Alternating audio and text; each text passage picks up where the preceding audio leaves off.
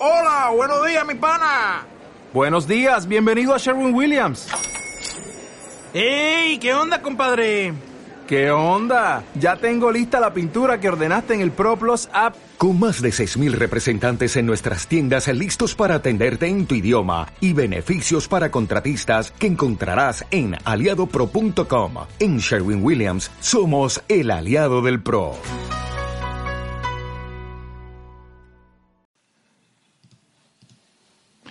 Buenas noches, eh, bienvenidos a Radio SMV, día de jueves. Eh, vamos a comenzar el programa en breve, eh, pero antes os voy a dejar con una, con una coplilla. Hoy es jueves, para ser más exacto, es jueves 28 de abril. Hoy tendremos con nosotros a Dani Torres. Hola, Dani Torres. Dígamelo. Bueno, es que vamos a hablar de eso, es verdad. vamos, a hablar de, vamos a hablar de frases sorteras que ya no se usan, entre otras cosas, o que ya no debes de usar para ligar eh, para ello tenemos una eminencia en, bueno, pues en, lo que es no ligar, evidentemente que estará con nosotros acompañándonos como todos los días Fernando Gañete, que está por ahí todavía con el tema de la recopilación de las noticias. Él es siempre la cátedra, él es un catedrático del no ligue. Con lo cual, pues él nos va a decir cosas que él dice para ligar y que realmente nunca le han funcionado. Entonces tenemos hoy ahí, y por supuesto tendremos a Antonio del Club Dromos, que hoy viene al programa eh, invitado y bueno pues nos, nos hablará como os podéis dar cuenta lo estoy alargando porque estoy mirando realmente el guion que me ha mandado. Y bueno pues nos hablará de temas del día pues no lo encuentro. Vale, que nos hablará de tema de deportes, nos hablará de tema de, de atletismo, nos hablará, bueno, pues de, de, consejos deportivos y tal. Que empezamos en unos minutos, en pocos, porque la verdad que ahora mismo es cuando son las nueve. Y mientras tanto os voy a dejar con ABBA y una canción que se llama Super Trooper. Super Trooper, beams are gonna blind me, but I won't feel blue. Do. Cause somewhere in the crowd there's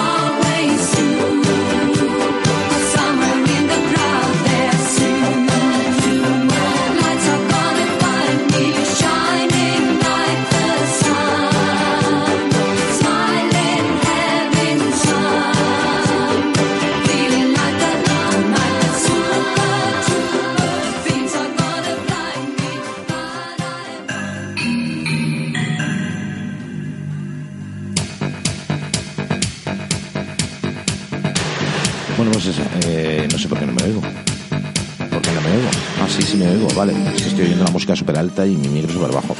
Que lo dicho, que vamos a empezar el programa en breve. Que Fernando Cañete está terminando de preparar las noticias. No te he monitoreado. Buenas noches, Fernando Cañete. Hola, buenas noches a todos. ¿Qué pasa? Ya, ya- Ahora ya sí. estoy, ya estoy. Pero voy a, Ahora sí voy a explicar el por qué vamos hoy un poco a mata caballos. Es que venimos de la subasta benéfica de, por el patrón San Marcos aquí en el pueblo. Y bueno, pues no podemos desdoblarnos más. Bueno, pero eh, en contrapuntos diré que yo me he duchado para ir y me he vestido y hoy por eso Yo iré en taparrabos. No, taparrabos y con lanzas. no huele tan desagradablemente mal como suele oler cuando yo vengo. Ay, no te tengo el micro abierto, mira tú. Vosotros decís esta clase de cosas, te voy a preguntarte una cosa. ¿Qué tal la subasta BEP Elfica? Del Benfica. Sí, del Benfica. Bueno, pues me ha tocado. me ha- ah, tu chiste, tu broma. Ah. Por, fa- por favor, hacer el favor de no meteros entre vosotros. Es- eh, sabéis que me hace No, no, sufrir mien- y, mientras se gane más que yo, es lo que toca. y lloran los gatos. Eh, que nada, que empezamos enseguida en cuanto Fernando Cañete diga. Te empeñaste en cambiarme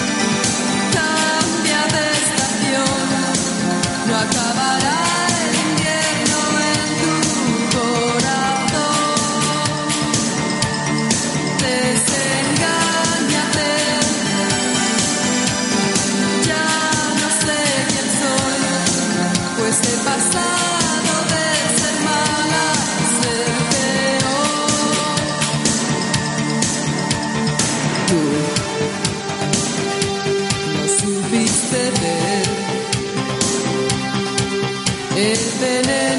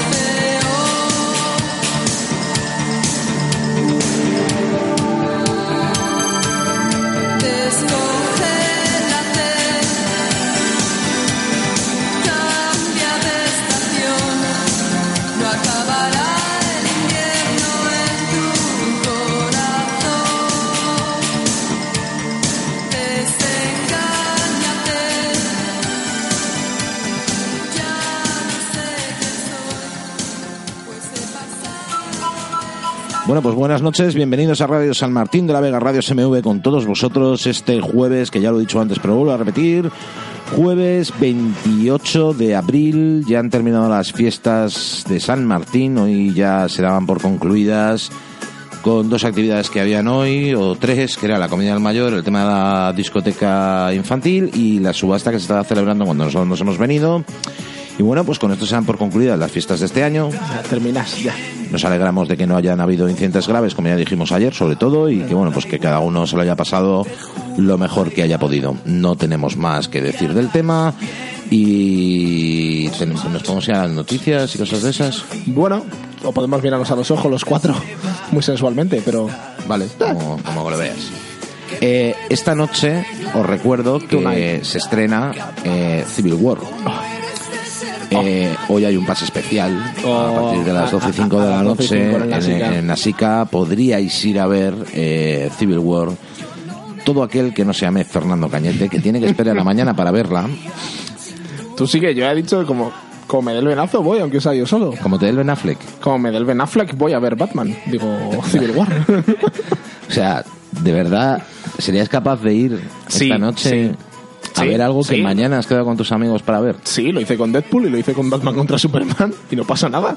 Bueno, no pasa nada porque ellos no se han enterado. No, sí. Sí, lo sabían. Hombre, yo no he mentido. De hecho, a Batman contra Superman fui con Dani.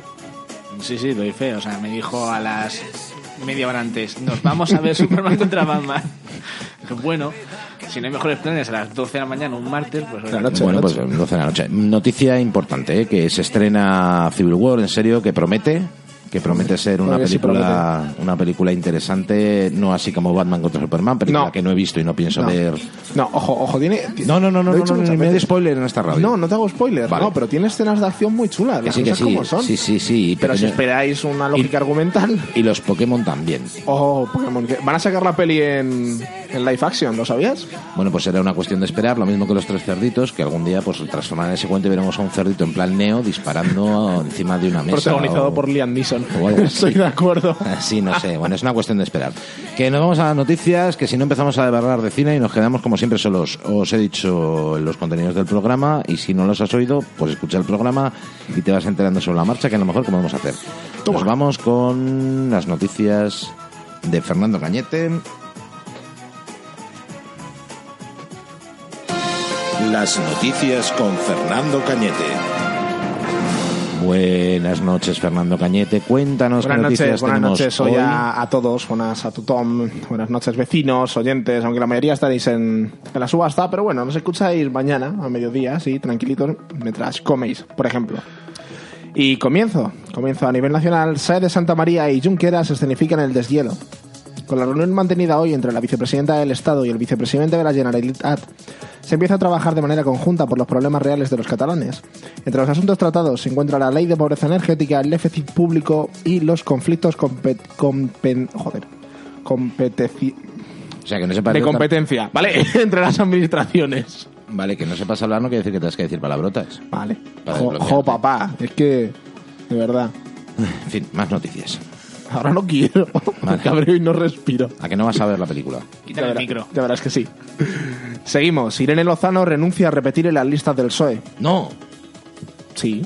Ah, vale, es que no sé quién es Irene Lozano, con lo cual. Ah, ahora te lo explico. En un comunicado avanza que quiere involucrarse en proyectos profesionales por un tiempo. Su marcha se suma a la marcha sorpresa de Karma Chacón en Barcelona y se deja claro que algo no pinta bien en el por ahora ejecutivo de Pedro Sánchez. Recordemos que Irene Lozano había abandonado UPyD para sumarse al proyecto socialista para estas generales. ¿Quién?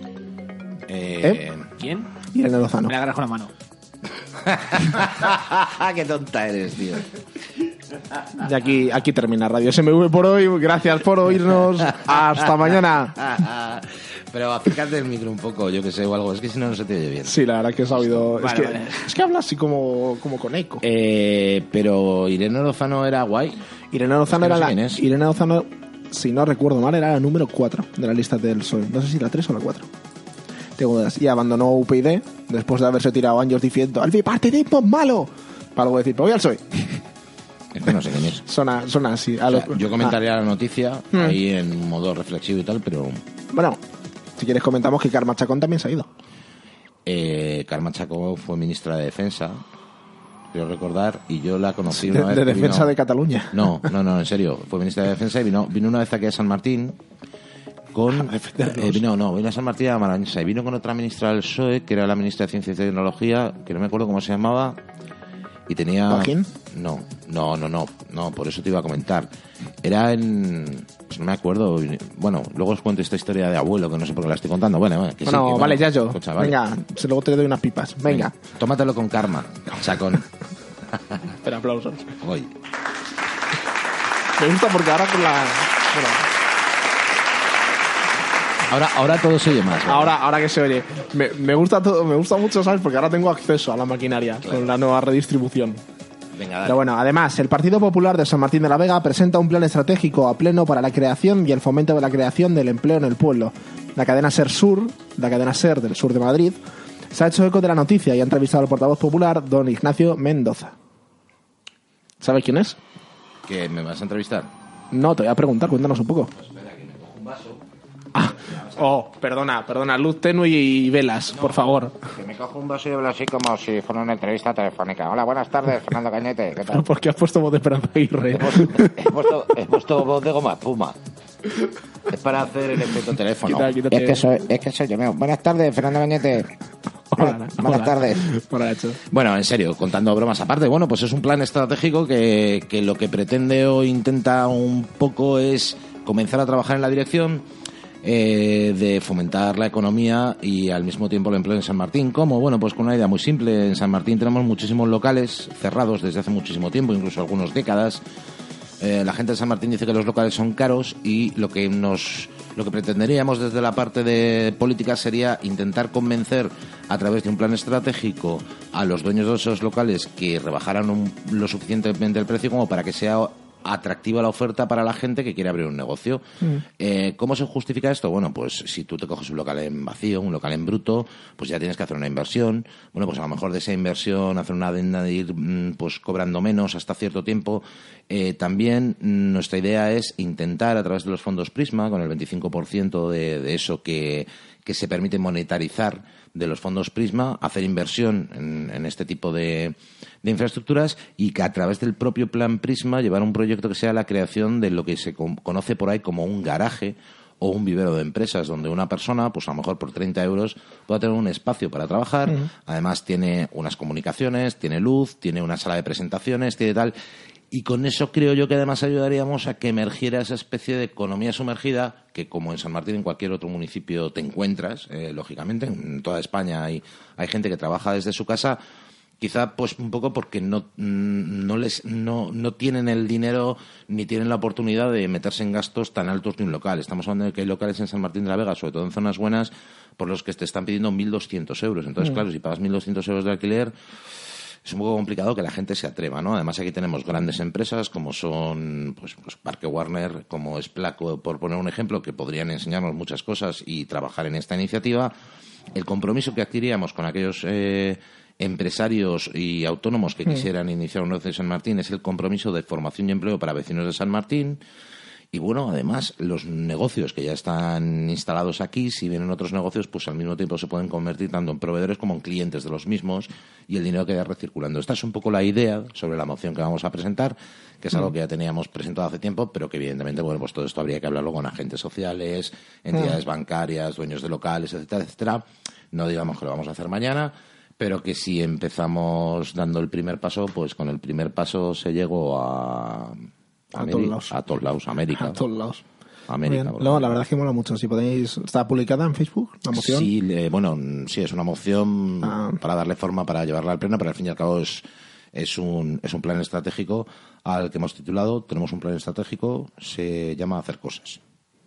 Y con eso pues intentamos un poco pues que nos apoyen el resto de grupos políticos porque creo que esto que no es un plan, ya te digo, para, para dos años ni para tres, sino es un plan A largo plazo. que creemos que la mejor inversión que puede hacer que puede hacer San Martín de la Vega es en el empleo porque además eh, todo es, toda esta eh, digamos desequilibrio social que hay se acaba en cuanto hay trabajo y la gente cobra con lo cual pues si podemos lograr también ese fomento del empleo la formación tal no sé qué no sé cuántos pues está guay, ya te digo, es un plan a largo plazo, lo presentamos ahora y bueno, pues esperamos contar con el apoyo de, de todas las fuerzas sociales, que me parece que es no solo de todas las fuerzas sociales, sino de todos los grupos políticos, que creo que es súper importante que todos estemos de acuerdo en esto para que para comenzar a andar.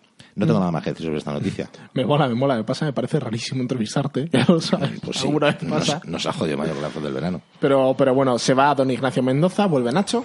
Hola, ¿qué tal? Buenas, Hey, Nacho. buenas, buenas noches, ¿Te has cru- bienvenidos a Radio SMV. ¿Te has cruzado con Ignacio? Eh, sí, es un- además es una persona que nos tenemos cariño, nos llevamos bastante bien. Es súper Nos- guapo, ¿no? ¿Te has fijado? Sí, sí, tiene un atractivo físico y no olvidemos destacar su higiene personal. Uf, algo...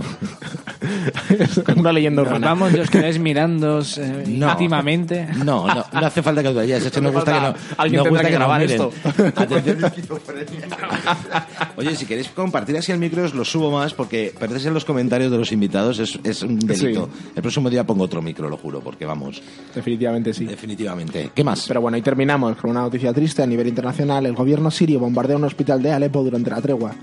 Al menos 27 personas han muerto en el ataque, entre ellas tres niños y, un- y el último pediatra que operaba en los distritos orientales de Alepo. El ataque se ha atribuido a los leales del presidente Bashar Assad y otras fuentes elevan la cifra de víctimas mortales del ataque a 53, 15 de ellas menores. Pues una mierda como un piano de cola de grande, o sea, Hmm. no sé, no... Sí, pero son estas noticias, tío, que las cadenas grandes y eso no dan y que a mí me mola dar. Porque también están ahí. También están. También duele. Pero bueno, farmacia de guardia de hoy de todo el fin de semana será la de don Antonio Barbero González en la Plaza del Quiñón y el número de teléfono es el 918087180. Repito, 918087180. El tiempo de mañana será de cielos nublados con máximas de 19 grados y probabilidad de alguna lluvia a última hora del día, coincidiendo cuando Dani y yo estaremos en el cine viendo Civil War, así que a nosotros personalmente nos da igual la lluvia. Muy bien, pues lo dicho, eh, espero que Marvel nos dé por lo menos, no sé, un descuento de 5 céntimos en las palomitas o algo para hacer tantísima publicidad de su película. Y yo hoy tengo una noticia, una noticia feliz, una noticia que, que sé que a todos os va a gustar. Cierra SMV, Me, Radio SMV. me he comprado el Blu-ray de la nueva película de la Guerra de las Galaxias y, y yo veré los extras. Bueno, esto parece que no es una noticia importante, pero a mí me llena de orgullo y A satisfacción. mí me ha cambiado la vida. Hasta hace un momento veía la vida sin ese Blu-ray, ahora la veo. Normal. O sea, es que tenemos un día que sentarnos a hablar de Star Wars. Pero bueno, eh, será otro día. Ese día te vas a quedar solo, Nacho. O sea, lo Eh, estoy viendo. tengo amigos frikis superpoderosos, chaval. No, yo. Que utilizan la fuerza. Y lo que haga falta. Además, la fuerza bruta. La fuerza bruta. De todos modos, simplemente voy a dejar antes de empezar ese programa especial que algún día haremos una reflexión.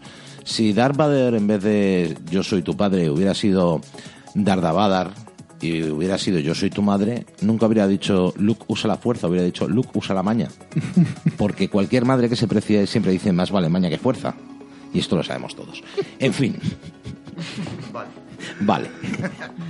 Bueno, después de este momento de, de, de- reflexión. de, de premio, de premio antes, antes de radiofónico. que se vaya, Nacho, dime tú qué opinas, porque yo lo escucho un montón de veces y me dejó fascinada la noticia.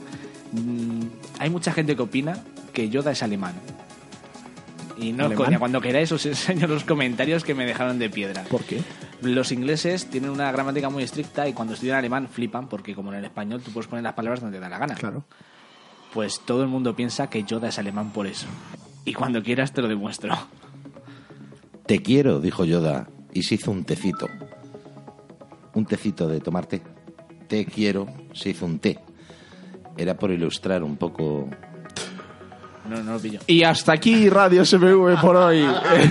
Mañana no volvemos, que es viernes, volvemos el lunes. Hasta luego. Que no, que seguimos, que seguimos, que hoy es jueves, ya sabes que los jueves son días Qué raros. tonta, tenemos una tonta encima hoy, Los tío. jueves siempre. Hoy no, lo siempre. oh. Que vamos a hablar, eh, además de hablar con Antonio, de hablar con Dani Torres, hoy vamos, mientras tanto, entre medias, mientras hacemos las entrevistas, vamos a hablar de frases que ya no debes de usar nunca si lo que pretendes es ligar. Eh, también, como hemos dicho antes, tenemos a un, a un maestro, una verdadera cátedra en el arte del no ligar, que es Fernando Cañete, que nos puede dar de su propia cosecha frases para Hombre, no ligar. Yo ahora estoy contento, solo decir, trabajo en una radio. Claro. Soy Eh, político y, oye, es increíble cómo sí, huyen. Sí, todo, todo lo bueno, todo lo que necesita el cuerpo. Que mientras tanto nos vamos con un temazo de Tichano Ferro que se titula La diferencia entre tú y yo y volvemos y entrevistaremos al primero que levante la mano de nuestros invitados. Venga, ahora venimos.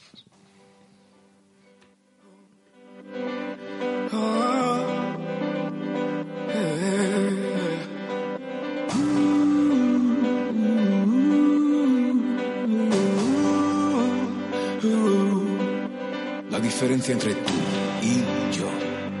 Nunca he llegado a comprenderla realmente. Porque tú y yo. Sabemos cómo hacernos daño sin quererlo. Porque tú y yo. Somos polos opuestos. eh. Ah, yo soy desordenado. Soy un niño encarcelado. Le temo a mi pasado y a tu pasado. Y tú no. Pero qué difícil es, eh, es mi vida y volveré a perder el sueño. No encontraré el enigma eterno, la diferencia entre tú y yo. Si me preguntas cómo estoy, tu risa pagará mi lucha interna, consumirá la duda, la tortura, me darás respuesta a todos mis por qué. diferencia entre tú y yo. Tú cómo estás bien, yo cómo estoy, va. Tú y yo. Uno se ríe de sí mismo, el otro llora lo que no es.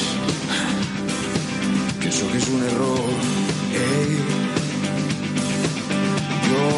Tengo más que dos o tres amigos en la vida. ¿Tú crees que todo el mundo va a curarte las heridas? Tú y yo, tan absurdo, que quiero desaparecer. Eh, es mi vida y volveré a perder el sueño. No encontraré el enigma eterno la diferencia entre tú y yo. Si me preguntas cómo estoy, tu risa pagará mi lucha interna, consumirá la duda, la tortura, me darás respuesta a todos mis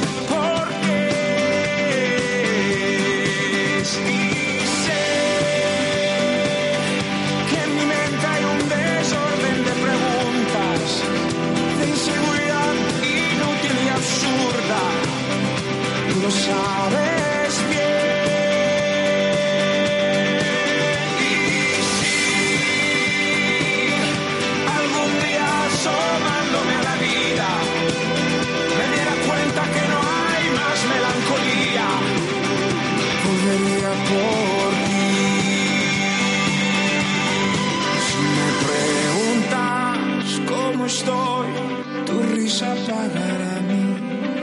lucha interna, consumirá la duda, la tortura, me darás respuesta a todos mis por qué. La diferencia entre tú y yo. Tú cómo estás bien, yo cómo estoy, tú y yo. Uno se ríe de sí mismo, el otro llora lo que no es. Y pienso ser hermosísimo. Pienso ser hermosísimo.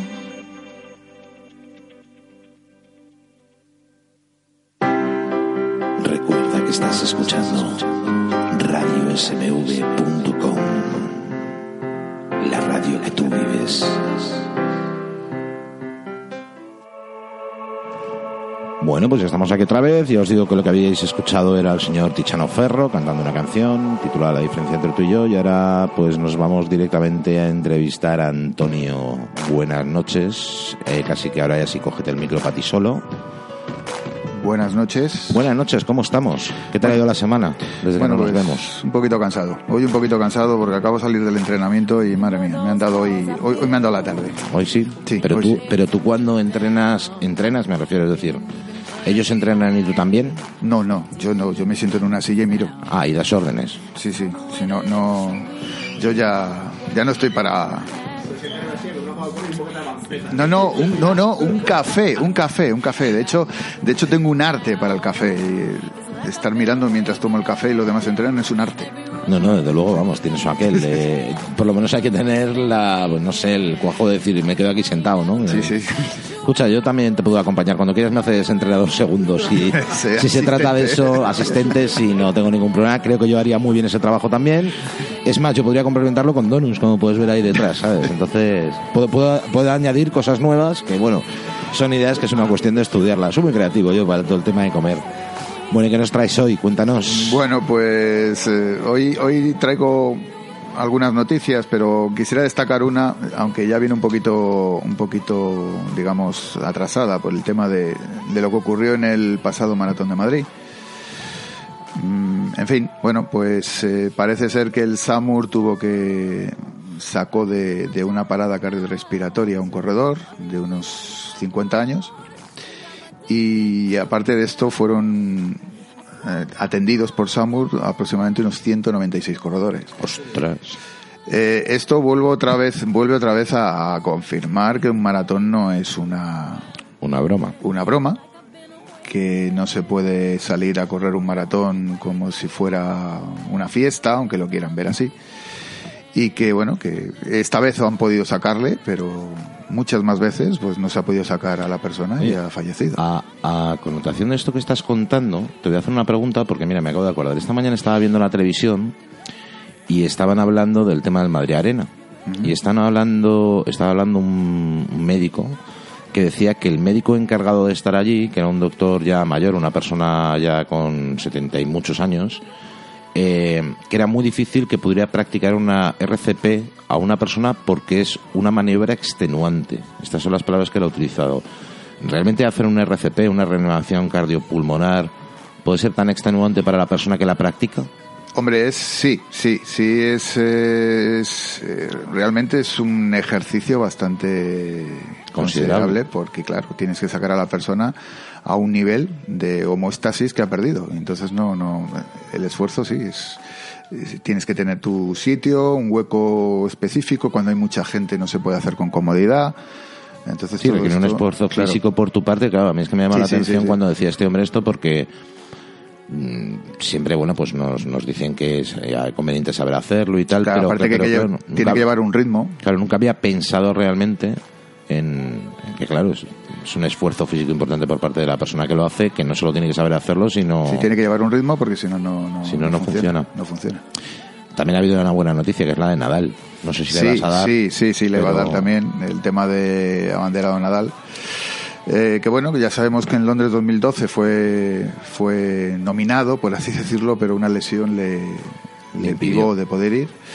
Este año se estuvo barajeando la posibilidad de que fuera Mireia del Monte, del Monte, la nadadora, Ah, pero resulta que al día siguiente del desfile olímpico tiene competición, con lo cual eh, no, no puede ser y Nadal pues será el abanderado en, en Río este año. Muy bien. Hombre, bueno, parece bien. Es, una, es un deportista con una trayectoria indudablemente maravillosa, claro.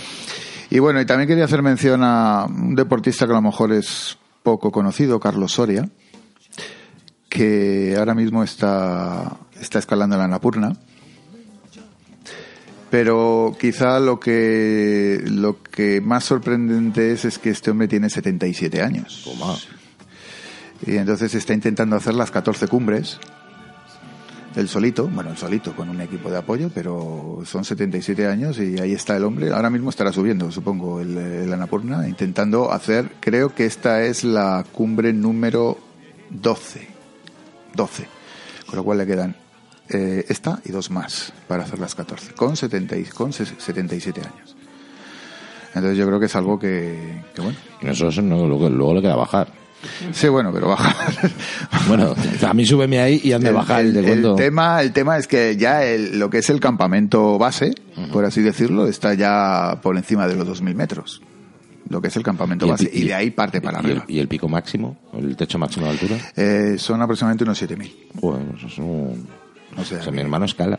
Mi hermano ha escalado y se ha hecho bichos de 6.000, me parece. Aquí donde me veis, yo escalaba con el de joven. bueno, vamos un tupido velo en esto. Sí que sé que os reís, pero bueno, es verdad. Bueno, y para todos lo que, digamos, los que os guste el, el atletismo, yo lo siento mucho, pero tengo debilidad por este deporte. ¿qué le Hombre, pues no lo sientas porque además es que te hemos invitado para hablar de ello. Eh, eh, este año se retira Félix Sánchez. Félix Sánchez, eh, para quien no lo conozca, es eh, dos veces campeón olímpico de 400 metros vallas. Se le llamaba Super Sánchez por la forma que tenía en atacar la valla y sobre todo por su velocidad. Entonces, básicamente ha dado motivos familiares, ha dicho que quiere dedicar su vida a su familia, al nuevo hijo que está esperando su mujer y eh, a enseñar a todos los nuevos atletas pues todo lo que ha lo que ha aprendido, lo que ha experimentado y que bueno, que este año tendremos un nuevo campeón olímpico en vallas porque Félix Sánchez seguramente pues no, no estará. ¿Y qué edad has dicho que tenía? Félix Sánchez ahora mismo, pues no sé decirte exactamente, pero creo que anda rondando los 32, 31 años. Pues es una persona muy joven, claro. ¿Qué edad, buen- qué edad, eh, más o menos se suele retirar un, un atleta que se dedica al atletismo, al salto? Depende de la especialidad. Si el atleta es un atleta de velocidad, saltos, eh, pues básicamente a partir de los 27, 28 años podemos decir que, Que ya, que ya tiene que ir pensando salvo casos muy aislados, porque mismamente tenemos aquí, por ejemplo, a, a Ángel David Rodríguez, que, que es el campeón actual de España de 100 metros y que tiene 36 años. También esto es un dato que, bueno, que es un poquito triste, ¿no? Porque que estemos todavía con un hombre de 36 años que todavía sigue siendo campeón de España en velocidad, pues da, da que pensar, da que pensar. Entonces, pero bueno, todo depende de la especialidad. Un maratoniano, sin embargo, pues puede estar, o un lanzador puede estar eh, varios años, eh, hasta los 50. De hecho, ha habido, en la historia del atletismo ha habido gente como Al Oerter, que fue un lanzador americano, que fue, llegó a ser campeón olímpico casi con 50 años de lanzamiento de disco, o sea que, eh, todo depende un poquito de la especialidad. Para, en el caso de las vallas, pues sí, es una edad avanzada ya. 30, 31 años, ya es para pensárselo. Ya no, el cuerpo no responde igual. Yo así de atletas que recuerde de mi juventud, eh, había un tío ruso que al final lo persiguió la policía. Eh, se llama Sergei Buzka. Buzka, sí. Sergei, Bu- Vertiga. Sergei Buzka, Buzka. vivo muerto. Buzka, Sergio, joder. Ay, Y Nadia Comaneci, me acuerdo de estos. Ay, como han hecho de gimnasia, hombre. Por eso, de gimnasia. Gimnasia deportiva. sí. Pero además es que en la tele en aquella época sí ponían muchísimo más. ¿No es, no es cierto que Teledeporte debería dejar de, de emitir fútbol y dedicarse un poquito más a, O sea, ya hay muchas cadenas que cubren el fútbol, hay cadenas que cubren el automovilismo y el ciclismo siempre. Eh, Mm, espérate que Fernando quiere contradecirme ¿Teledeporte echa fútbol? de vez en cuando. Yo he visto... Yo he visto fútbol sala en Teledeporte, pero fútbol como tal. mm, echa, echa, a ver. Echa fútbol porque no es una cadena que sea especialmente insistente con el fútbol. Con el No, tenis sí, no, con con el tenis tenis sí. Tenis, tenis sí te echa. Tenis sí, o sea, eh, demasiado, incluso te pueden llegar a repetir partidos. Dice, anda, mira, mira Pisampras, qué joven está. Eh, entonces, teledeporte, pues bueno. No, de todas formas, Teledeporte echa muy variado. Yo he llegado a ver... Ay. Joder, vaya gallo. el gallo Claudio. El gallo Claudio. Después de hacer eso no nos cuentes que has llegado a ver. Joder, pues va a seguir, va a seguir ¿Te gustan en- las películas en- de en- en la línea femenina, no, no. El campeonato de invierno creo que ha sido hace no mucho, ¿no? El, el este de invierno, bueno, Pues, en el pues caso. mira, si estamos en mayo, habrá sido prácticamente por diciembre. habrá sido en invierno. en invierno. Oye, oye, que sido. estamos aquí en los Goya o qué graciosos invierno. todos. Joder. No, pero mal. llega a ver el, pues esto, el campeonato de, de waterpolo femenino, tío. Llega a ver entre deporte y yo decía, ah, Ahora vendrá el campeonato de verano. qué guay, ahora vendrá el de, vera- el de verano. Sorprendente- Sorprendentemente. El de verano, seguro, Es lo, que confirma. tiene- es lo que tienes, que es bastante cíclico el... Ey, que os den. Vale, Vale. ya está. Gracias por tu comentario. Bueno, ¿qué más? ¿Qué más nos cuentas eh, de, de- de deportes, de, de estas cosas? Bueno, pues eh, hoy os traigo, hoy os quería contar eh, un poquito, digamos, algo sobre que sobre el calentamiento y la vuelta a la calma. Vale. A ver, ¿y esto qué es?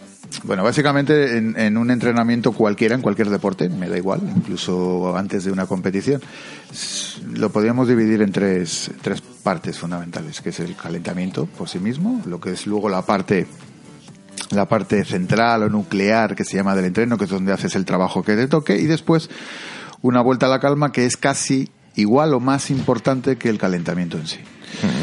Entonces, eh, ¿cómo, ¿cómo debemos de calentar y qué debemos hacer en un calentamiento? Porque en esto hay mucha confusión e incluso desde los propios institutos a los chavales en educación física se les confunde con esto.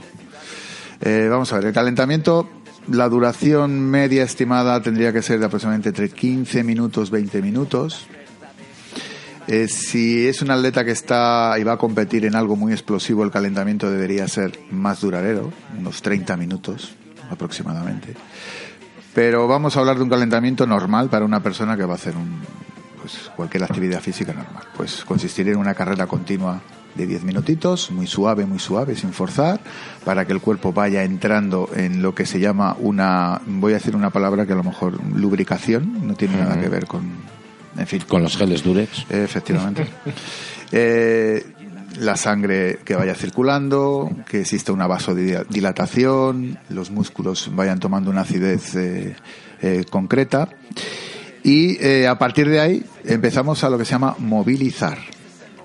Cuando digo movilizar, no es estirar. Hay una diferencia entre estirar y movilizar. Jamás se debe estirar antes de empezar una actividad física. Estirar como lo entendemos. Se tiene que movilizar. Movilizar las articulaciones, es decir, eh, mm, mientras nos movamos, bien. Estirar no, porque nos pilla el cuerpo frío y nos puede producir alguna contractura que no es deseable. Entonces, movilizar, suavecito, eh, hacer el ademán del estiramiento, pero sin llegar a un, a un estiramiento, eh, digamos, al completo, y a partir de ahí empezar nuestra actividad física. Si la actividad física va a consistir en una carrera continua, solamente tenemos eso, vamos, ah, pues hoy salgo a correr una carrera continua, pues podemos empezar con una carrera muy suave, muy suave, e ir subiendo gradualmente a partir de los 10 minutos para ya coger un ritmo, eh, un ritmo medio o el ritmo deseado. ¿Vale? Con 20 minutos, ya digo, luego lo podemos acompañar de unos abdominales, algún tipo de ejercicio de coordinación, en fin, todo eso ya depende de cada uno. Pero, pero, importante, 10 minutos de carrera continua y movilizaciones, no estirar, no estirar. Eso de estirar antes de la actividad física es un error que al final produce lesiones, puede producir lesiones porque el músculo no está caliente del todo. Ya, queda claro. ¿De acuerdo? claro. Eso es lo que quería aclarar porque incluso hay muchos eh, chavales que, eh, que me vienen con... No, es que nosotros estiramos antes de, de- de- de hacer la, la clase. Bueno, y... Yo, yo tengo una pregunta que hacerte porque he visto he visto una cosa en la tele que me ha llamado mogollón la atención. Lo vi anoche además y dije, pues le tengo que preguntar a Antonio esto porque porque es curioso. Eh, voy a intentar contar la historia bien. Si ves que digo algo que no es, pues, Ajá. pues ahí estás tú para corregirme. Ayer estuve viendo que hay un tío que en Estados Unidos, sorprendentemente, que raro que todo pasa en Estados Unidos, ¿no? Eh, un tío de Estados Unidos que le tienen prohibido comer mara- digo comer, correr maratones. Y te cuento por qué. Parece ser que según explicaban, cuando tú empiezas a correr llega un momento que existe una fatiga muscular porque, si me equivoco ya te digo que me corriges, el músculo empieza a generar ácido láctico. No sé si es correcto. Sí, vale. sí, sí. Ahora, Bueno, ahora te explico un poquito. pues el nivel de él, a partir de cierto tiempo, lo que hacía era empezar a reducir, con lo cual no se cansaba, no había fallo en el músculo. ¿Por qué puede, por qué puede producir esto? Y era, y era un gen que realmente, o sea, una- un, gen mutado, como los mutantes, macho. Y Sí. le tenían prohibido correr maratones por ese motivo al hombre. Sí, bueno, ese, ese caso sí, sí le conozco. Eh, mm, digamos que cuando se produce la fatiga muscular, se produce porque la, la acidez en el músculo cambia. Y esa acidez en el músculo cambia precisamente por la producción de desechos de todos los procesos químicos que se producen en la contracción muscular. Y ese desecho precisamente es el ácido láctico. Entonces, cuando el ácido láctico empieza a acumularse en el músculo, el músculo empieza a fatigarse y nos da un aviso. Ese aviso eh, puede consistir, pues, es que tengo las piernas como un tronco, ya no puedo, las piernas no me van, en fin. Y eso nos, eh, nos hace parar o nos hace reducir la marcha. Si tenemos algún mecanismo, como le ocurre a esta persona, que ese ácido láctico no se acumula o no llega a unos niveles, el músculo sigue trabajando sin tener ese aviso de llegar a parar, con lo cual se puede producir un problema Claro, muscular. una grave. lesión seria, O lógicamente. sea, realmente el ácido láctico es malo, digamos, por una parte, pero bueno por otra porque nos avisa de cuándo parar. Sí, pero es humano porque es una alerta. Claro. Eso es.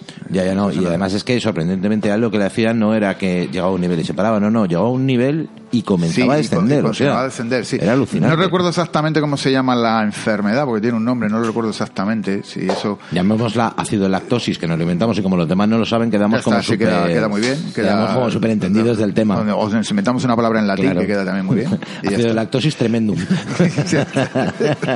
Por supuesto. Por supuesto.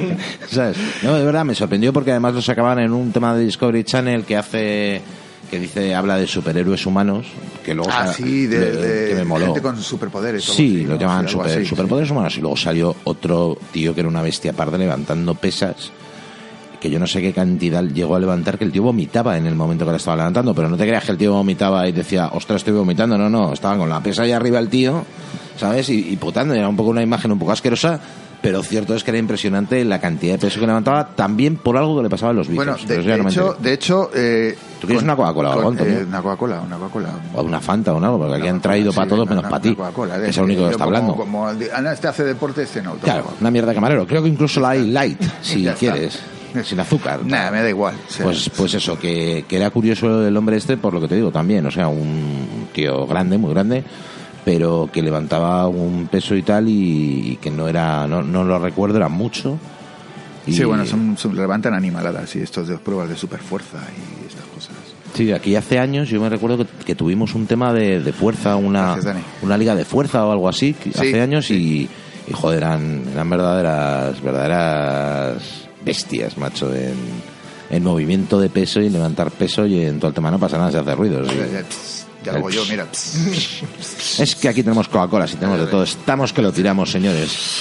Bueno, pues sí, bueno, pues eh, es, eh, el ácido láctico, ya hablaremos del ácido láctico, no me quiero extender, porque se puede llegar hasta vomitar. Eh, el ácido galáctico. Jo. Se puede llegar hasta vomitar el ácido láctico, que es algo bastante desagradable, pero te queda luego como Dios y bueno, y, y puedes seguir, no hay problema. No hay problema. Bueno, pues no sé si Bueno, tienes algo más que contar. Sí, bueno, me falta la vuelta a la calma. Ya Ah, esto, bueno, ya, es verdad que habíamos que hablado que había la calma, partes, estamos sí. aquí excitados, no... Nos hemos pedido una Coca-Cola, estamos Claro, súper tranquilos, musiquita suave, sí. Eh, después de hacer nuestra sesión de entrenamiento, pues bueno, lo que nunca se debe hacer es parar de golpe tampoco, entonces tenemos que volver el cuerpo a dejarle como estaba. ¿Cómo? Entonces ahora sí que hacemos un trote cinco minutitos suave y es cuando estiramos. Vale. ¿Cuándo y cómo? Pues 15 minutitos de estiramientos. En invierno en un sitio donde no haga mucho frío y en verano nos da igual porque la verdad es que el frío... Entonces, eh, eh, si estamos aquí, por ejemplo, en San Martín, que hace mucho frío en invierno y quieres estirar, lo mejor es estirar en un sitio, eh, a no ser que... si no es posible, pues nada, pero es en un sitio donde no haya mucho frío para que la musculatura no tenga problemas. Sí, pero claro, tendrá que bajar la temperatura gradualmente, lógicamente Claro, también, para está. evitar. Ahí está. Entonces, esa es la, esa es, digamos, la, el protocolo a seguir. Eso no quita que uno pueda tener una lesión, pero por lo, pero por lo menos lo minimiza un porcentaje muy alto. Es decir, calentamiento, ejercicio físico y vuelta a la calma. Correcto, bueno, pues la gente que no lo esté haciendo así tiene una gran oportunidad para comenzar a hacerlo, porque como, como nos cuenta Antonio, bueno, pues todo tiene un protocolo, incluido el ejercitarse. Porque eso de salir de casa como hace mucha gente, que se coge, se viste, se pone los, el- el- los cascos Y ala. teléfono y a correr, A la ruta del colesterol. el colesterol. Cada vez que paso por allí me Lo acuerdo. malo, lo malo es que hemos pasado y nos hemos reído, macho. Porque además habían dos personas paseando y nos duele, ¿no? Porque no, Sí, bueno, ya. mírales, Mírales. ingenuos. no, sa- no saben no saben No escuchan radio no saben calentar no escuchan radio SOV. pero que la verdad es que sí esa gente que directamente sale de casa que eso sabe muchas películas además que la gente llega se coloca los cascos y se va a correr o gente que dice bueno pues eh, no es que yo me hago todos los días 40 kilómetros bueno pues no tienes pinta de hacértelos sabes Mm, no sé que tengáis cuidado que sigáis los consejos y que bueno pues lo dicho, eh, seguid el protocolo de, que os han marcado hoy para el tema de, de el entrenamiento. Yo, yo no sé, perdóname Nacho, no sé si, si, si hay tiempo, pero Sí. quisiera contar una Esto pequeña, una pequeña parábola de lo que se llama en el mundo del corredor el corredor termómetro. Anda. Es, muy curio- eh, es un pequeño cuento que esto puede venir bien a la gente que no sigue, que sale a correr y ahora me hago esto, ahora esto otro. Pues nada, esto era un, señor, un individuo que se planteó un día que quería correr un maratón, no había corrido en su vida, tampoco tenía entrenador, tampoco tiene un entrenamiento, y entonces dijo, bueno, ¿y, cómo me planteo yo correr? Eh, ¿Cómo empiezo a correr? Pues se le ocurrió que todos los días iba a correr lo que marcara el termómetro de su casa. Entonces, de tal manera que, bueno, pues en invierno, dos grados, dos kilómetros. Tres grados, tres kilómetros. Cero grados, ah, hoy no corro. Cuatro grados, cuatro kilómetros. Pero amigo, llegó el verano, Mm. 20 grados, 20 kilómetros. 30 grados, 30 kilómetros. 40 grados, 40 kilómetros. Hasta que un día, pues bueno, le encontraron hecho fosfatina ahí en el portal, muerto, con 45 grados. El hombre había intentado correr 45 grados, es lo que llamo el corredor termómetro, ¿no? Es decir, esta gente que sale, ¿hoy qué voy a hacer? Hoy me corro 20 kilómetros. Mañana, pues otros 15, y así. Es lo que yo llamo el corredor termómetro. Pues te voy a contar un dato que no, tú no has contado sobre el corredor termómetro, pero que seguro que no sabes, pero yo te lo voy a contar. Lo más triste de esta persona era cuando miraba el termómetro en su casa en invierno y hacían menos 6 grados y corría 6 kilómetros marcha atrás. Bueno, pues sí, pues con la parábola has entendido perfectamente el tema. Lógicamente hay que ir, eso lo sé hasta yo que no corro, hay que ir progresivamente. Eh, y en eso consiste entrenar, ¿no? En eso precisamente consiste entrenar y en ir mejorando tus retos, De tus la a lo específico. Claro, lo y además conocer tus límites también. Yo, por ejemplo, los conozco perfectamente. Eh, o- os cuento una cosa curiosa. No, os voy a contar una cosa graciosa que me pasó el otro día con el, con el iWatch. Sabéis que el iWatch tiene una función de entreno que está permanentemente, desde la última versión, está constantemente midiéndote lo que tú te mueves, lo que te levantas, lo que te sientas, el tiempo que permaneces sentado, el tiempo que permaneces andando. Entonces fui a, fui a la homilía, a la misa de la procesión. Eh, entonces, claro, sabéis que en la iglesia te levantas, te sientas, te levantas, te sientas, según lo que está diciendo en ese momento el párroco, y hay un momento donde el reloj me vibra y me dice, enhorabuena, hoy has completado tu entrenamiento de levantarte y sentarte. O sea, claro, el reloj interpretó es que- que, yo es estaba que- haciendo ejercicio. Es que eh, el- la iglesia es un gimnasio muy completo. Ya, ya, pues te digo, o sea, O sea, fue, fue gracioso. sentadillas, eh, te agachas. Claro, por eso te digo, el, el reloj interpretó por esos movimientos que yo lo que estaba haciendo era un entreno. Y entonces me completó un círculo, porque esto va con un tema de círculos, y me completó el círculo y me dijo, enhorabuena, hoy has completado tu entrenamiento. Y, y digo, Eres un crack. Eres un grande. O sea, no, la verdad que te anima muchísimo el iWatch. Otra, otra cosa graciosa que me hizo, que me hizo un día, estaba haciendo un, un corderito asado y estaba mm, para como le metí las patatas y tal y cual estaba mm, pues diciéndole Siri ponme 15 minutos de cuenta regresiva y pum me lo ponía se lo dije otra vez y se lo puse. Y a la tercera vez que le dice, Siri, 15 minutos de cuenta regresiva, me dice, ya he puesto la cuenta regresiva, me tiene súper intrigada. O sea, son estas tonterías que te dice el reloj, ¿sabes? Y hay veces, hay veces que lo pones a cargar y te sale un mensaje que pone gracias.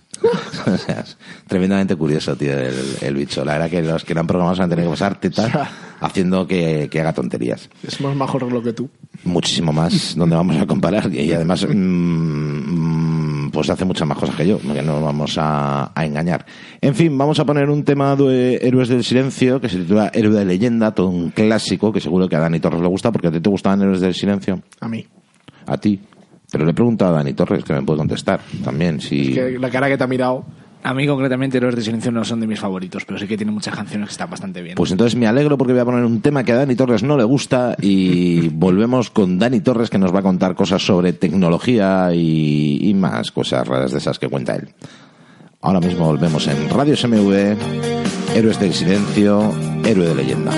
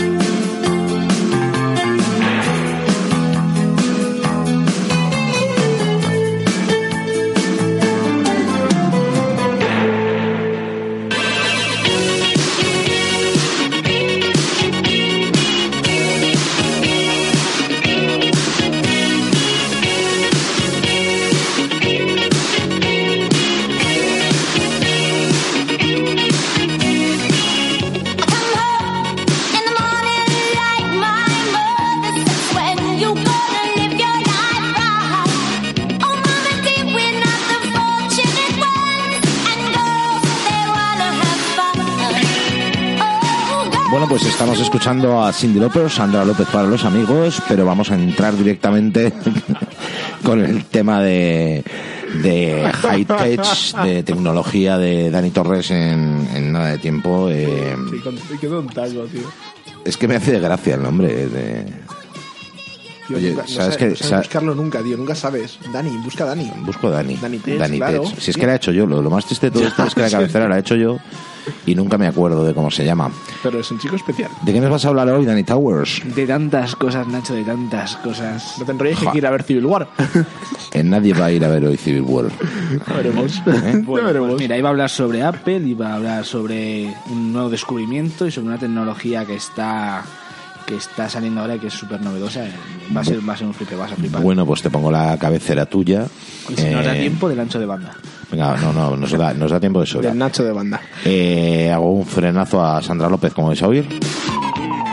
Cabecera de Dani Torres dentro. Vamos ya.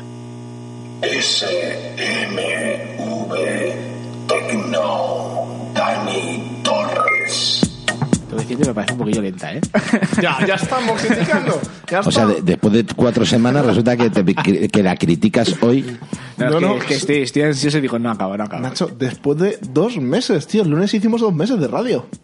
Sí, pero Dani no hace tanto tiempo que está entre nosotros, gracias a Dani Dios. es siempre, tío. Sí. Dani empezó. De hecho, montamos la radio y le pedimos permiso a Dani si nos dejaba un huequito para ponerla. Estaba Ah, él vale. allí ya. Y, y de hecho, si te acordarás, me llamaste por teléfono el primer, primer, primer día que no está en ninguna parte. Fue la Es primerísima. verdad, tío, el primer, el primer programa, qué bonito. Es- hace tanto de eso que ya Y, no me y acuerdo. yo sí predije que íbamos a nuevas elecciones. Yo ah, lo dejo ahí. Sí, pero eso no era una cuestión de tecnología, era una cuestión Bueno, de, no de sé. tener dos dedos de frente. Bueno, eh, Dani Torres habla siempre que no habla de otras cosas, habla de, de tecnología, de cosas que, que están alrededor de nuestro mundo, de cosas interesantes, de cosas curiosas y hoy nos ha dicho que nos va a contar cosas curiosas, así que empieza. Venga, empezamos Cumple con tus promesas. Con una noticia. Eh, la policía investiga el fallecimiento de un hombre en el, campa- en el campus de Apple. Vale, eh, resulta que se recibió una llamada a emergencias hacia las 8.35 de la mañana de hoy. Y decían que había un hombre con una herida en la cabeza y que, bueno, Que había un hombre, perdona, ¿con con qué? una herida en la cabeza y emanaba sangre. Cuando llegó allí la policía, efectivamente había un hombre y tenía una pistola al lado, se está investigando lo que está pasando. Una noticia así de lo que ha pasado en Apple. Apple Estaba probando el iShot. ¡Oh, oh, tío! ¿Qué? ¡Qué bruto! Es un chiste como otro cualquiera. Pues fíjate, yo cuando me, cuando me ha contado esto fuera, pensaba, me lo decía cachoteo y yo pensaba que se refería al iPhone. No sé si os habéis enterado que el iPhone y que Apple están ya Sí, claro. Caída. Sí, vamos, escucha, están... Ey, están, no, están- fuera. De hecho, me han llamado para que a ver si les dejo 200 euros para terminar el mes, ¿no? Joder. Ajá, Escucha, lo único que ajá. han dicho... Es que por primera vez, sí, yo. Y por primera vez desde hace años... Apple no ha tenido el exceso de beneficios, pero teniendo en cuenta que es, un- que es una empresa que se puede comprar Grecia, pues hombre, tampoco va a Bueno, pero. Grecia, si Ya nos tiene- ponemos a hacer ya en tiene- change.org un ya tiene, ya tiene, lógicamente, pues no, pero bueno, que, van a dejar, de- no sé exactamente cómo ha sido porque no he leído la noticia, pero el tema es que estaba, están jodidos con el iPhone. atención al dato. No sé exactamente cómo ha sido que no he leído la noticia, pero dice, ¿qué pasa? ¿Que aquí nadie lee la prensa o qué? Es, es- Os voy a buscar la noticia. exclusivo. Os voy a buscar la noticia y como tenga ¿Quieres razón... dejar de chupar micro y dejar hablar a Dani Torres? Claro, tío. ¿Qué orden? Venga, va. Venga, vale. Eh, seguimos con otra noticia y es que han descubierto por casualidad, así como quien no quiere la cosa, Lo típico. una tecnología que te permite recargar la batería 200.000 veces. Eso, para los que no sepan cómo, cuánto es, es unas 30 veces más que las baterías actuales, ¿vale?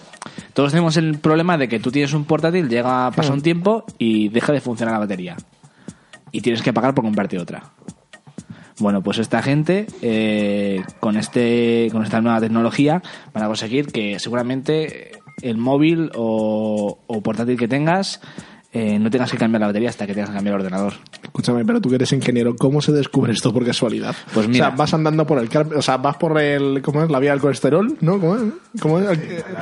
La ruta del colesterol y de repente dices, hostia, qué cosa más chula, mira esto. No, sí, y, y pasa. O sea, de hecho, el vulcanizado del corcho es un, es un descubrimiento que hicieron porque un pibe iba con, con eso, con, con, con el material en las manos, se tropezó, se cayó encima de una estufa y dijo, ahí va, qué guay, se, se queda muy bien.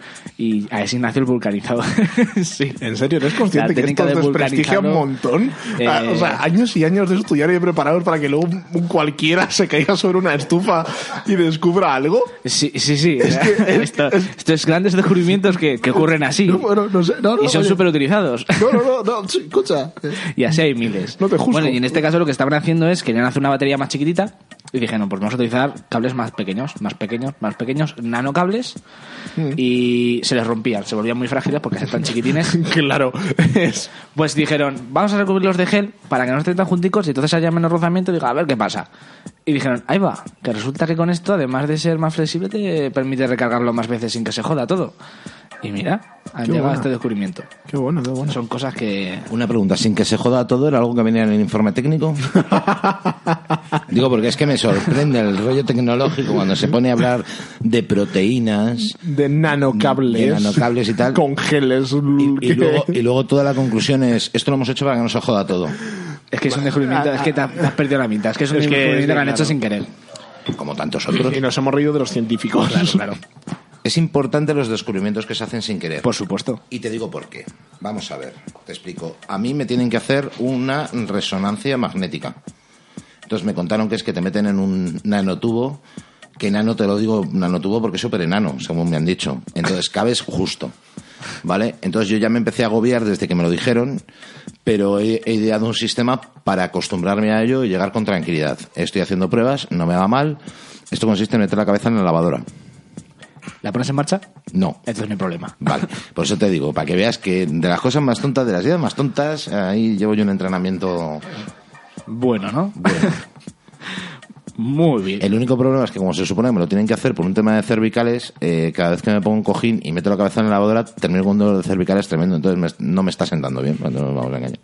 Continúa, Dani, esto era. Bueno, pues hablando de nanotecnología, qué innecesario. También se utiliza la nanotecnología no solo para hacer baterías o más con, con más capacidad de recarga o más pequeñas, sino, Sino con menos. Para, para luchar contra el cáncer. ¿Qué te parece? Eso ya sabes que a mí todo lo que es ¿Te acuerdas que hablamos la otra vez de que, loco. de que los cirujanos tenían que coger, estirpar la- el tumor, el cáncer, y después corrían el riesgo de dejarse en el extremo pequeñas células con cáncer, y esto era muy malo. Sí, que había que mandarlo al laboratorio, hacer biopsia, ver si te decían que no tenías que continuar cortando. Bueno, ¿qué, qué hacen ahora para, para paliar esto? Bueno, eh, utilizan la tecnología para explotar las células y los tumores de, de cáncer. Yo cuando vi que explotan dije, oh, qué guay. Esto, esto es así. ¿Cómo lo hacen? Pues mira, cogen, es, es muy curioso, cogen eh, átomos de, de oro, ¿vale? Y se las inyectan por ver al paciente. Lo que ocurre con, con estos átomos es que, curiosamente, los tumores eh, cancerosos tienen unos vasos sanguíneos que gotean y estos átomos se empiezan a acumular ahí, ¿vale? Entonces, esto en principio no tiene mucho, no parece gran cosa, pero resulta que los tumores, para defenderse, lo absorben. Y una vez que están dentro, funcionan como un caballo de Troya. Le meten luz infrarroja y entonces empiezan a calentar. Y cuando se calientan, son capaces de, Estallar. de hacer explotar, claro, de de destruir las células Qué tumorales chulo. Impresionante, macho. ¿Qué ¿Cómo ocurre? mola? Lo que ocurre es que puede ser que a la que estás calentando calientes cosas que no son, porque a lo mejor un, un átomo de oro se te ha ido donde no tenía que ser y estás quemando tejido vivo, o que las cosas colindantes pues también se quemen y puede haber nervios y esto puede ser peligroso. ¿Cómo lo han solucionado? Bueno, lo que han hecho es, de, es eh, particularizar donde aplican el calor, solo en las zonas donde se acumula mucho, muchos átomos de oro, y además hacerlo con pulsos ultra pequeños, ultra cortos de rayo láser infrarrojo. ¿Vale? Es como controlar mucho dónde vamos a aplicar el calor. Y de esta forma, en lugar de simplemente calentar la zona y explotarla, empiezan a calentarlo y de forma muy controlada hasta llegar al punto en el que la- el agua que hay alrededor empieza a hervir, crea burbujas y las burbujas son las que se encargan, como si eso fuese una olla a presión, de hacer estallar la, la célula. Impresionante. ¡Qué Tío, guapo! Pero ¿y esto cómo, cómo a alguien puede llegarse a ocurrir todo esto, tío? Bueno, siempre hay un equipo, nunca es una persona. No, ya, ya, pero, pero, pero alguien una Vale, mañana... pero muchos alguienes. Alguien una mañana se tiene que levantar y decir...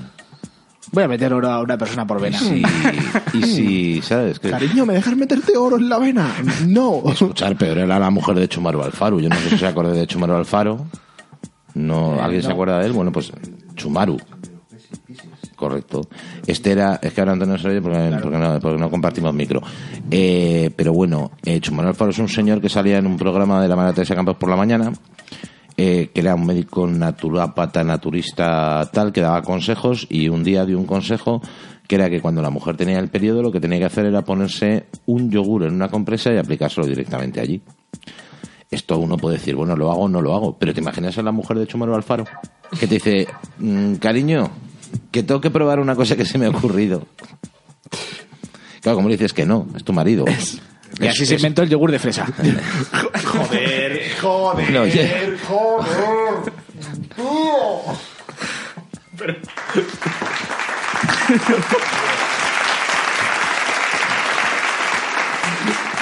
Estás enfermo, tío. Es que es que eres cam- por eso hablas de tecnología, es que eres capaz de cambiar el chip de una manera aberrante, o sea. Los ingenieros estamos locos, esto es lo que hay. Bueno, vale. Bien, yo hablaba de, de- de- de la responsabilidad de tu es que- pareja es que- en una investigación y el tío se me lanza aquí a lo loco. Venga, vale. En fin. Si estuvieseis en mi cabeza. No, no, no, no. Gracias a Dios, no. Bueno, Me quedo con la mía, incluso a riesgo de estar en ella. voy a intentar ahora explicar una cosa que, bueno, yo cuando, cuando lo estudié en mi carrera me dejó eh, fascinado. ¿vale? Perdona, estudiaste la carrera, pero calentaste primero. Hombre, tuve años de bachiller de la ESO. Hala. Uf, madre mía. Ahí lo llevas. Venga, vale. ¿Y qué es el ancho de banda? Porque el ancho de banda es esto que nos dicen las compañías telefónicas. Tenemos 20 megas, 5 gigas, no, no qué sé, métele más. de- Bumba, ahí, Tengo un megas y- huevo de megas ¿Y eso qué significa? Pues normalmente la gente no lo entiende, pero dice, ah, más megas, más velocidad, a tope. Ah. Bueno, ¿qué es lo que pasa? Pues mira, fíjate, el ancho de banda, su origen, o al menos a mí me gusta ponerlo ahí, todo está relacionado con la música. ¿Qué te parece? Ujú. O sea, todo esto de. Te puedes ver una peli gracias a la música. A mí, a mí me mola un montón estas cosas.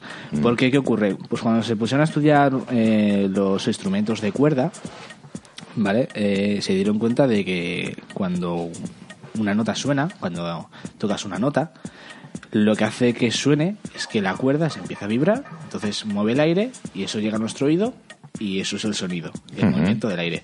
Pero no, no, no se queda la cuerda arriba, sino que va arriba y abajo, arriba y abajo. Entonces parece curioso porque nosotros escuchamos eh, la nota si- seguida, la, ¿no? Pero sin embargo lo que está haciendo es ir hacia arriba y hacia abajo. No es que se quede la cuerda arriba y ya con eso suena, no, sino arriba, abajo, arriba, abajo. Bueno, y si tocas otra nota distinta, pasa lo mismo, vibra, pero suena diferente. ¿Qué es lo que está ocurriendo ahí? Pues que vibran a distinta velocidad. Y a esa velocidad le llaman frecuencia. ¿Por qué frecuencia? Pues porque hay que medir de alguna forma cómo va de rápido. Dijeron, a ver, ¿cuántas veces llega hacia arriba? Y pues la frecuencia con la que lleva arriba, pues esa es la frecuencia. Muy bien. Todo muy lógico. Pasa una tontería, pero a mí me costó entenderlo. Bueno, y, y además luego le fueron añadiendo cosas como, como la cresta de la frecuencia, que es la de la distancia, la Claro. longitud de onda. Luego cuando se fueron a o sea, estudiar que, más, que se pusieron ahí a desarrollar y dijeron, "Sí, de esto podemos sacar aquí un máster. Pero, pero es súper curioso porque lo que ocurre es lo siguiente: cuando suenan tres notas a la vez, ¿vale? Eh, llegan el sonido a la vez por el aire, por el mismo sitio. Llegan tres eh, sonidos que están a distinta frecuencia, en vez de unirse y formarse uno solo. Llega a tres y nuestro cerebro es capaz de separarlo y distinguir si es un la, sol y fa o si es cualquier cosa. Imaginémonos más aún cuando estás escuchando una canción que te vienen distintos sonidos provocados porque están tocando distintas notas que van a distintas frecuencias y distintos tipos de señales. ¿Vale? Muy bien, pues a todo este rango de, de frecuencias, a un conjunto de frecuencias, a eso se le llama ancho de banda.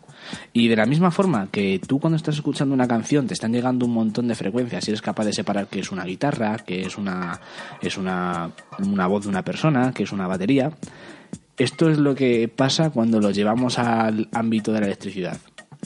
Una persona está hablando por Skype, a la vez hay otra que está viendo una película, que se está descargando aunque no debería, a la vez hay otra persona que está navegando por la web y al mismo tiempo también hay una persona que está hablando por el teléfono fijo de casa. Y, no- todo viene y no por un cable. Y no nos olvidemos de los 150.000 que están viendo porno al mismo tiempo. Sí, a- ver, pero en tu casa no. Por cada persona Ey, que hay, ey, por cada ey. persona, como que en mi casa no, por cada persona, por cada persona que hay en, que hay en Skype hay mil viendo porno en internet. No, pero lo que me refiero es que todo esto puede pasar en una casa y todo a la vez y todo viene por un simple cable. ¿Y cómo es esto posible? Que llegue toda esta información solo por un cable y todo a la vez.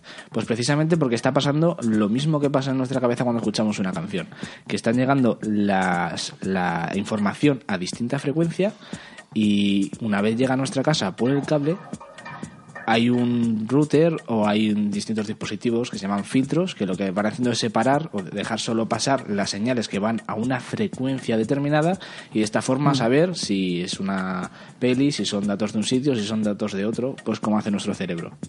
Y esto es el ancho de banda. Por eso, cuanto más ancho de banda tenemos, cuantas más frecuencias podemos eh, tener, pues más rápido es nuestra conexión porque puede llegar más información a la vez. Mira, ya sea que has hablado del ancho de banda, pues ya explica lo que es el cuello de botella en un, en un ancho de banda y cosas de esas que... No conocía el término cuello de botella en un ancho de banda. Pues me, dejas, me dejas de piedra. Oh, vaya, por Dios. y a vosotros que os enseñan en el cole. Cuellos de botella, no. Bueno, No, pues miraré a ver a qué te refieres con cuello de botella. Bueno, pues ahora mismo no, pero término- seguro que hay algo parecido. Es el eso. término coloquial que se le da cuando llegan un grupo de frecuencias y lo que se hace es que entra un ancho de banda muy, al- muy amplio en un codificador que no tiene la suficiente potencia y entonces lo que hace es que hace un paso de cuello de botella entonces ahí es donde hay pérdida de información por ejemplo eso, eso pasaba con el RDSI Mm, ¿vale? Bueno, pasaba primero con el modem. ¿Cómo lo solucionaron con el RDSI cuando sacaron el RDSI? Pues que iban por dos canales, como tú sabes, uno de subida y otro de bajada.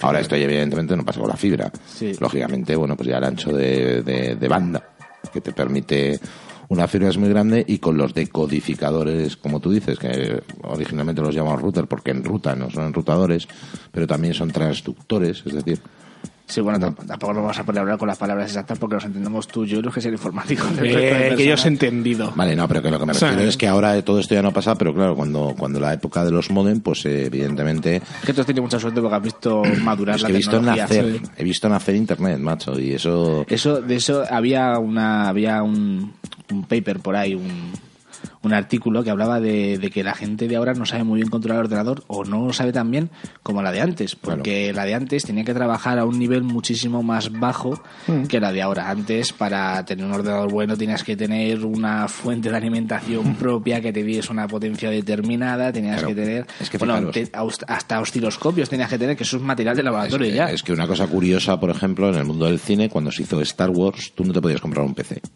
De hecho, para la película de, de la primera Guerra de las Galaxias tuvieron que construir eh, el ordenador que hacía el, el- el motion, es decir, el- lo que hace... el- No, no, no, no, no el CGI, no, no, no había CGI.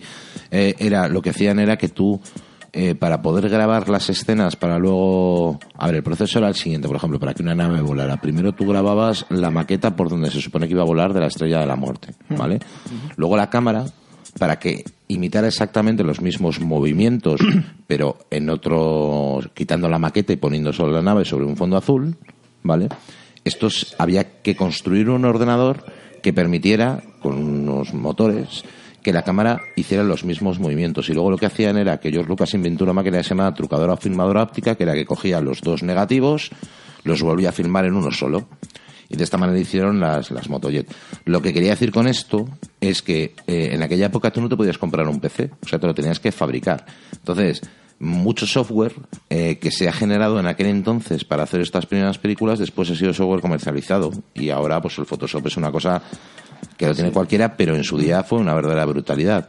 Todas las animaciones gráficas de caras eh, que se vieron en Avatar y tal han generado software que hoy gracias a eso, por ejemplo, tenemos el Masquerade, que es una aplicación del móvil, y, y, claro, eh, el acceso a día de hoy a esos ordenadores, de hecho había una empresa, la primera empresa Silicon Graphics, no sé si conoces esto, esta marca de ordenadores. Mm, Me suena mucho. Silicon Graphics, eh, De hecho, a lo mejor no se dedica solo a ordenadores porque me suena que se dedica más a producción de más... Pues probablemente sí, pero yo lo conocía como marca de ordenadores que se utilizaba en el cine para hacer estas cosas. Pero en aquel momento, eh, lo que quería llegar con toda esta mierda que os estoy contando es que nació el ordenador Pixar, que seguro que os suena el nombre. Pixar, hombre, claro. Bueno, pues esto fue eh, de- pensado y desarrollado por ingenieros junto con George Lucas, que después pasó a manos de Steve Jobs, y de las manos de Steve Jobs después pasó a, a ser una productora de cine eh, que, bueno, pues, utilizó el CGI como nadie en aquel momento.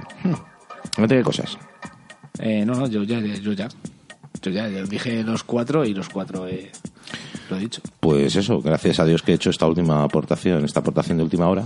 Sí, porque si no el programa se hubiera quedado Pues, pues hoy voy a contar yo algo de tecnología que estuve viendo el otro día y que, y que además mola. Están desarrollando eh, un- una, una película de Star Wars eh, donde tú puedes estar dentro de la propia película. Y Eh. esto lo van a hacer con unas gafas de realidad aumentada y, y en una habitación donde tú te metes dentro interactúan contigo los personajes, tal cual. O sea, que están desarrollando experimentalmente un Star Wars donde tú puedas ya no solo ver la película, sino vivirla desde dentro. Con cosas pasándote alrededor y dentro Yo de la acción. Tú y- vas a tener un problema. Porque conociéndote y lo poco que te gusta el ejercicio, eh, tu película iba a ser muy aburrida, ¿no? Es, vamos al bar, pero, pero Nacho, y hay una guerra. No, al bar. Vamos a ver, no. O sea, eh, sígueme, pequeño padawan. No, no, tú ve primero. Usa la fuerza. Sí, hombre, con lo cansado que es eso. Yo me voy a la nave. yo como mucho me voy con Yoda, que anda despacito. Y alemán. Y, y alemán. Bueno, pues hasta aquí las noticias de tecnología y como eh, el señor Fernando Cañete hoy parece ser que tiene muchísima prisa, No, pues tampoco, ha recogido hasta el ordenador, con lo cual Eso sí es verdad. eh, no, no, No, hay, no hay portadas de mañana, estoy eh, buscando- ni noticias destacables. eh, No, sé que ya las he contado. Pero eso ya nos, la, nos las ha contado y la verdad que no hay... No, se estaba buscando lo del iPhone, macho. Se estaba. Lo estaba mirando, pero no me acuerdo en qué periódico lo he leído. Pues no sé, eh, Prince tenía restos de opiáceos en su cuerpo cuando murió. Qué, Ya- sor- qué sorpresa. No puedo, no puedo parar de sorprenderme. Hombre, pues eh, escucha, pues en restos de opiáceos es que yo qué sé, es, tú tendrías el domingo si fuiste a la carpa el sábado. Porque ahí estaban fumando de todo y ya te digo No, que... pero, ¿Sabes qué pasó? Que no bajé la carpa el sábado. Pero si el domingo ya había un señor fumando opiáceos a tope. joder, no, Porque pero no nos fue el tenía- domingo, fue el martes. O el martes. Nos El martes, nos tenía que- Nos tenía tufados. Luego le dimos 20 euros. Dijimos, toma, hombre, que es casi egoísta. Al final, al final no hemos hablado, no, no vamos a dar portadas porque no, no me da la gana y además creo que Fernando Cañete no va a encontrar nada que no haya dicho ya y Tampoco vais a hablar de, de Sí. esos refraneros tan eh, especiales. por eso te digo, sí, vamos a hablar de, de, de estas frases que no eran refraneros, sino frases que ya no se usan y, y, que, y que no debéis de usar si realmente queréis triunfar ligando o en el mundo de la noche o, o en algo de esto. Vale, estoy intentando, bueno, además hacer cosas y al mismo Uh, tiempo. Mira qué chulo. Gracias por echarme una mano a alguien. Mira qué chulo. NBC Universal compra DreamWorks por 3.360 millones de euros. Hmm. Uh, ahí es nada. Bueno, yo si queréis empiezo con la primera frase. La frase de ¿sabes cuánto pesa un pingüino? No. Lo suficiente para romper el hielo. No funciona. Qué mala, tío. Madre mía de mi vida. Es una frase Ni nefasta. tampoco con osos polares, tampoco funciona, Tampoco ni pingüinos funciona. gordos. Ni pingüinos gordos. Eh, ¿cuál, Nada del Polo Norte funciona. ¿cuál, es, ¿Cuál es la mejor frase que has dicho en tu vida para ligar, Dani? Eh, pues hombre, así haciendo memoria, la O de sea, los pingüinos eh, gordos. Esa, esa con la que triunfaste. Pingüino gordo. Pingüino gordo, Antonio. ¿Con, con qué frase ligaste? Y es que básicamente no he triunfado nunca, así que... Bueno, ya, pero, pero en algún momento de tu vida dijiste algo que, que dijiste, ah, pues esto Lo- me ha funcionado. Lo olvidé. Vale. Lo olvidé. a Fernando Cañete no le pregunto, simplemente... sí, yo suelo usar mucho el soy poeta. Ah, vale. Pues sube, pues sube- Me- su- pues sube la abre- bragueta. Me, ¿no? me abre muchas puertas. No, soy poeta y tal, sé lo que me hago. ¿sabes? Sí. Bueno, yo os voy a contar solía- frases. usar, ¿eh? Frases que ya no se usan y que antes sí se usaban. Mover el esqueleto. Si tú ahora vas a una discoteca y dices a una chica, vamos a mover el esqueleto. No va a funcionar. Seguramente te pegará tres tiros en el pecho y dirá, no. Dirá, pa' borracho. Eh, cantidubidubidubi, cantidubidubida. Bueno, esto se utiliza mucho, ¿eh? Eso me lo siguen diciendo. No me digas. Hombre. Tus Pues- padres. pues, tus padres. No, es que eso padres no. viene, eso viene de la época de un programa de televisión que se llama Leticia- Antonio, dale, que tú eres de mi época. Leticia Sabater. No, que dices? Ricardo se llamaba el... Luis Ricardo, Luis correcto, Luis hombre, que lo hacía Ricardo. El actor este, ¿cómo se llamaba? Pepe Carabias. Luis Ricardo. Ahí está. Ah, Y entonces le- a- había el juego consistía en que tú le mandabas a hacer cosas que era una especie de Frankenstein enano y entonces le, te tenías que decir Luis Ricardo, cantidubi dubi dubi, cantidubi dubi da. Todo Vale. surrealista. Totalmente. Habéis tenido, habéis tenido una infancia mala, ¿eh? Es que este señor y yo, aquí donde nos veis siendo personas íntegras, nos criamos con María Luisa López Seco, que es una señora que da mogollón, o daba mogollón de miedo que algún día te enseñaré. Pero seguimos. F. Stevie Wonder. Buah, eso lo hice para todas las horas. Es que tu padre es un Sí, caballero muy- legionario paracaidista español, español. con dos cojones y más hortera ¿Has dicho que todas las cosas. No, porque lo dice él. Ah, Eh, oye, ¿cómo cortará? Pero, pero ¿qué Pretenders? Pero qué pretendes. En honor al grupo The Pretenders. Llavestruz, De avestruz. otra gran frase. Esa la uso yo a veces. El otro maroto y el de la moto. Esto. Esta todavía se utiliza. ¿eh? Eso, ma- Maroto el de la moto. Ahora es la generación que simplifica. Vacilar con las nenas. No. ¿Hola? ¿Eso ha existido alguna vez? Ha existido. No, eso lo has tú lo has dicho. No, pero- Hijo, ¿dónde vas? A vacilar con las nenas. No, No, mientras no. vas a drogarte. Alucina vecina o alucina pepinillos en su variante. sí, eso sí. Alucina eso sí lo escuchado a lo mejor a mi abuela, sí. Alucina vecina. Sí. ¿Cómo mola la gramola? No. Sí, sí. Guay del Paraguay. Sí, sí. en Paraguay sí, hombre. Sí. Sí. Nasty de plasti. Sí, hombre. sí, Sí, también. todavía. Eso en magisterio lo controlan mucho. Tate tranqui, mangui, no te ponga el nervi. No. Eh, No, no. te entendí. No. ¿Eso es latín? Casi. Por Eh, supuesto. Tremendum. Tremendum. Era, era, tranqui, tronqui, no te ponga el nervi que hay confi. O sea, cuando había movida decía, tate, eh. tate tranqui, tronqui, no te ponga el nervi que hay confi. Yo tampoco lo he usado nunca, pero... Zarzuela. Atención. Son los- cua- trovadores lo Cuando decían. alguien se colaba, se oye una voz que decía, a la cola, Pepsi Cola. Que dan pepsi, a la cola que dan pepsicola. Correcto. Eso sí. Rebota, rebota y en tu culo explota. Es así, hombre. Como porque le habían Hacían inyectado... así, ¿no? Con la manita. y- Claro, Sí. porque le habían inyectado átomos de oro en el culo y se los habían calentado. A mí, Plin, que yo duermo en picolín. No, Esa no, o sea, este, este, mo- este momento publicidad innecesaria, no, nunca me lo han dicho. La cagaste Burlancaster. Sí, Sí, de hecho los ya. estopa lo dice en una canción. Y además título de un emblemático álbum de los hombres G y una canción de hombres G. No te enrolles, Charles Boyer. Esto lo dice la, la niña que sale en José Mota, en la de ahí, no se llama el sketch, pero sí lo dice. No te enrolles, Charles Boyer. No es camarones. No, no, eh, no. Eh, Esta, esta siguiente la decía Leticia Sabater. A mediodía, alegría. Esta sí Y por la noche y por la mañana, sí que tenía mucho vicio. Bueno, Lo lleva clarinete. sí, sí. Ojo al manojo, matojo. Ojo al manojo. Matojo. Ojo, no, Eh, no. Hacer viruji. Sí, pero ha, ha evolucionado hacer viruski. ¿Hacer Dar- qué? Viruski. Que con qué gente te juntas. Gente muy rara, tío. Gente. Dar un voltio. Sí, Sí, hombre.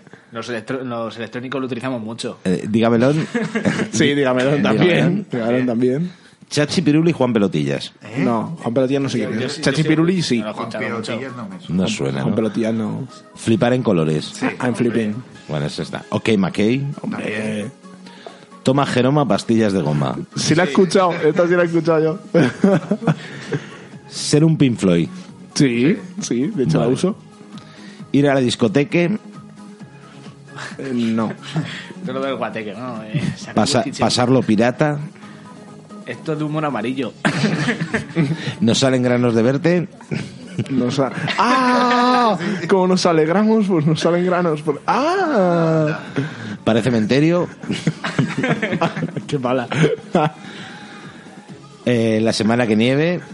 No. Tampoco. Esto ya es desvarío. No, no merece la pierna. Esto es que esto. No, tío. A la Hay que. A la parque Jurásico. Da Gloria Gaynor. Y si eres más de aquí, pues da Gloria Fuertes. Como ya os he dicho, en mi familia cada vez que muere un músico famoso decimos que en Gloria Estefan. Esto es una cosa que decimos siempre. Los mejores servicios de catering son Catering Herbut. Catherine Hepburn. Te jodes como Herodes y a ratos como Pilatos. Esto era la extensión del tema. Más feliz que una perdiz, más contento que un pirulo, más a gusto que un arbusto. En fin, estas eran las frases que antes utilizábamos y que gracias a Dios se van perdiendo en el olvido. Más a gusto, con Ah, gusto. Aunque Ya lo digo mucho. os, cuen- os cuento un chiste de la época también de arbustos. Venga, vale. es un co- chiste de arbustos. Vale como reflexión. Mm, O yo os lo cuento y que cada uno, cada uno lo coja como quiera, que no nos vamos a cerrar el programa. Pues estaba eh, la profesora en clase eh, con los niños. McGonagall. La profesora le dice, a ver, mm, me tenéis que hacer una frase que incluya las palabras caballo y seto. ¿Vale? Y Entonces, bueno, pues, a ver, tú, Juanito, dice Juanito, pues iba yo por el campo montando en mi caballo y de repente vi un seto y lo saltó y dice, muy bien. Dice, a ver, tú, Julito, y dice, iba yo con mi caballo montando por el campo, de repente le entró hambre, vi un seto y se para comer. Dice, bueno, poco copia de la otra, pero bien también, vale, me vale. Y a ver tú, Jaimito. Dice, pues iba yo con mis colegas por la calle, así que vi un camello y dije, coño, vamos a pillarle caballo. Y cuando nos lo pusimos dije, pero ¿qué es esto? es un chiste también de la época malo. Pero en fin, con esto terminamos el programa del jueves, que gracias por habernos escuchado, que, Qué horrible. que gracias a todos los invitados por haber venido una vez más a, a, a- a llenar este programa de cosas interesantes. Sí, desde luego. Que nosotros Alguien- no alguien tenía que hacerlo. Que alguien que tenía que hacerlo, que sigamos defendiendo el fuerte, que no nos olvidemos de, de, de, bueno, de, de que llega el fin de semana, que mucho cuidado con los coches, que tal, y como siempre dice Fernando Cañete antes de despedirnos, Sonrían, que es gratis. Disfruten del puente.